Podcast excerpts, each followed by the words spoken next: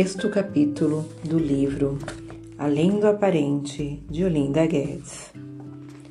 O que é necessário para que o relacionamento conjugal exista e tenha futuro? Amor do coração, amor da sexualidade, amor à vida. Te amo sem saber como, nem quando, nem onde. Te amo diretamente, sem problemas nem orgulho, assim te amo, porque não sei amar de outra maneira. Pablo Neruda. O amor do coração é querer bem ao outro, é querer fazer o outro feliz. Essa é a ordem. Quem procura o outro para se fazer feliz tem menos para oferecer. Portanto, não pode tomar o amor para entregá-lo, servi-lo ao outro, pois nesse o estado a necessidade de ser feliz. Precisa antes servir-se do amor. Além do aparente, está pronto para receber e não pronto para dar. Só pode dar aquele que tem em abundância. E qual é a medida da abundância? É quando se tem o suficiente para si e para o outro. Os insatisfeitos permanecem infantilizados para os infelizes. Nada basta.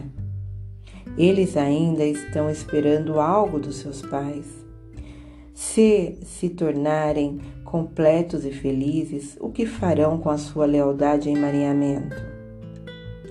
Se aprovarem os seus cônjuges, o que fazer com a mãe que sempre dizia que a vida conjugal era um sofrimento? Se estiverem felizes, o que fazer com o ditado na família ruim com ele, pior sem ele? O sucesso no relacionamento conjugal é eu tomei e recebi o suficiente da vida portanto, eu posso servir. A ordem aqui também é: eu me proporciono alegria verdadeira, por isso eu posso alegrar-me com o outro.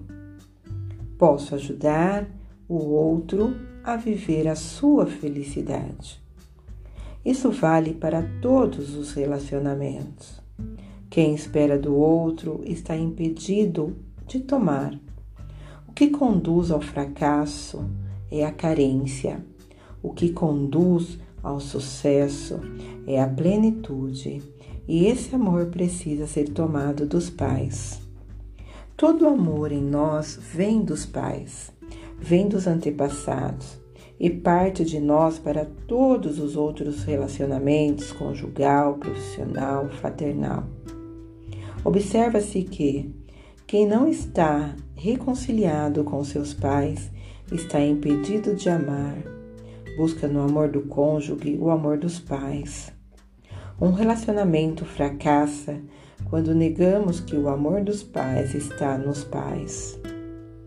Os relacionamentos só podem ser bem-sucedidos quando estamos plenos do amor dos pais.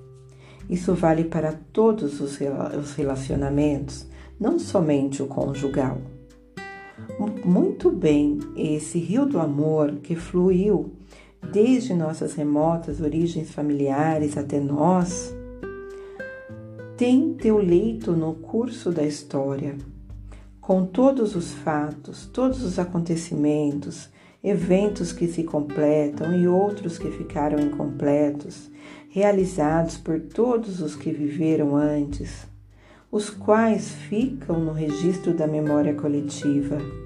Nesse campo ciente, onde o eu pode não saber o modo consciente, mas nós sabemos. O amor sexual caracteriza e define que o relacionamento é conjugal. Sem o vínculo da sexualidade, o relacionamento conjugal se desfaz. Quando o cônjuge deseja o outro, diz: Eu quero me unir a você. E quando o outro retribui com o seu sim, equilibra o relacionamento. E então eles podem realizar o terceiro movimento, que é ter algo em comum. Essa aliança são os filhos. Por meio da sexualidade, o homem e a mulher declaram que eles são certos um para o outro e só assim a vida pode seguir adiante. Quem tem prazer na sexualidade internamente diz sim para a vida. A sexualidade é a força maior a serviço da vida. Por isso, um homem, quando está junto a uma mulher e uma mulher, quando está junto a um homem, eles desejam um ao outro e desejam ter filhos. Um filho é a expressão tangível, tangível da aliança entre o homem e a mulher. Indissolúvel, um filho é para sempre. O que Deus uniu, o homem não separa. Marcos 10, 9. As dificuldades da sexualidade são dificuldades em tomar a vida. Para o exercício, exercício pleno da sexualidade, é preciso tornar-se adulto e, me, e, ao mesmo tempo, ter vivenciado uma infância feliz. Só a partir dessas condições é possível desejar ao outro e concordar em ser desejado. Quando um cônjuge deseja o outro muito mais e é rejeitado, a princípio da compreensão é violado. Cria-se um desequilíbrio, porque aquele que mais desejou fica devedor. Aquele que rejeitou tem créditos em excesso. Isso interrompe o fluxo do amor entre o casal. O que, o que abençoa uma criança é quando internamente ela sabe que foi com prazer, nem que seja no momento da sua concepção.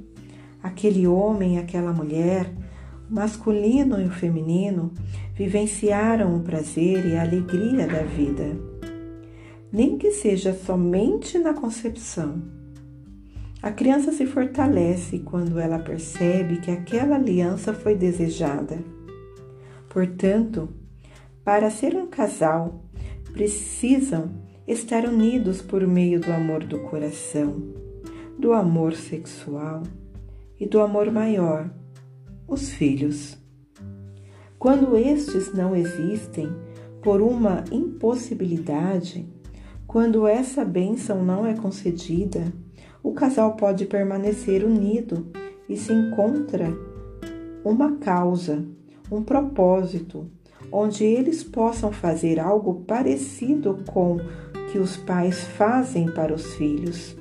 A prática do amor incondicional, da gratuidade e da generosidade. O que abençoa os filhos é a alegria da mãe ser mulher e a alegria do pai ser homem.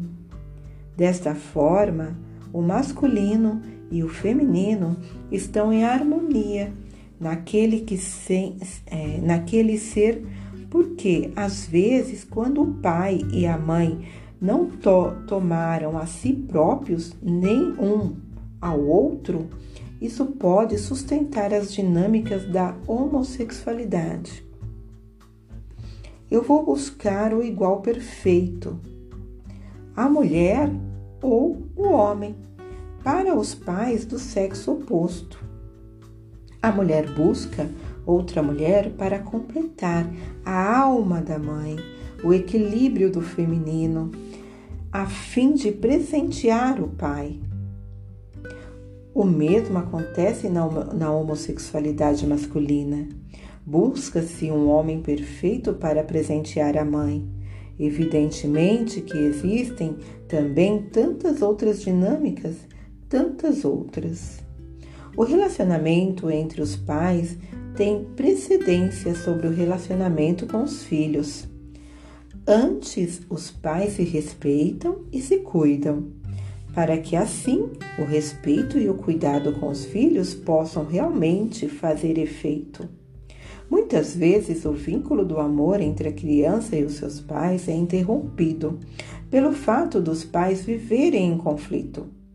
A paz entre os pais fortalece o vínculo entre eles e também com a criança, porque uma criança é os seus pais.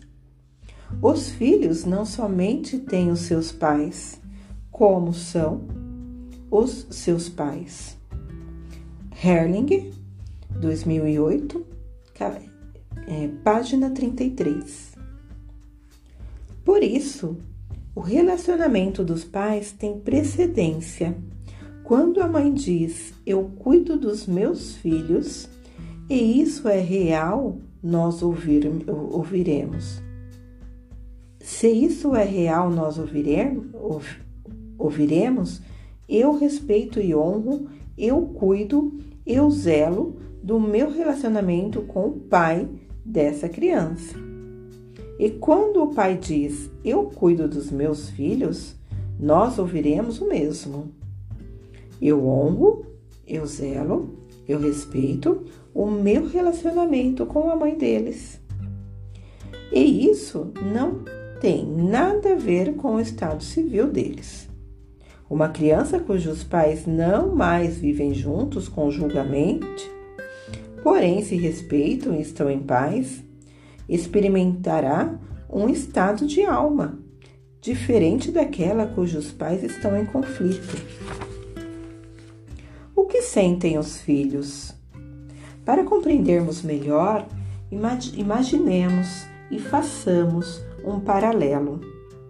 O que sente um filho que percebe que entre o pai e a sua mãe há honra e respeito e que se sente outro filho diante de uma briga real entre os seus pais.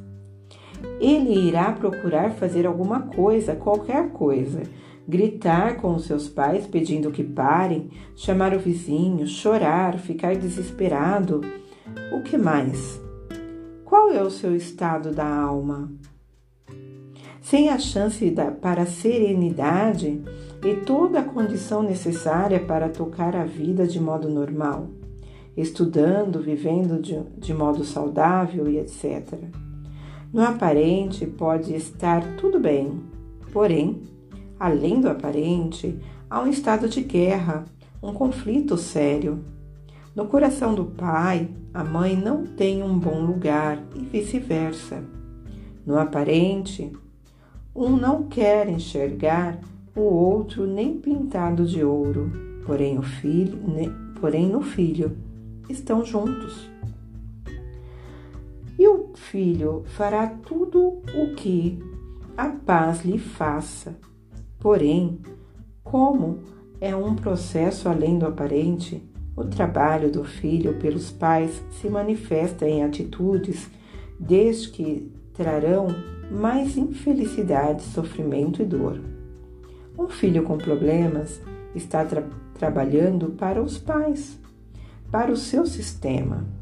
Enquanto não houver a reabilitação da honra e do respeito, isso é, a reconciliação, não haverá paz.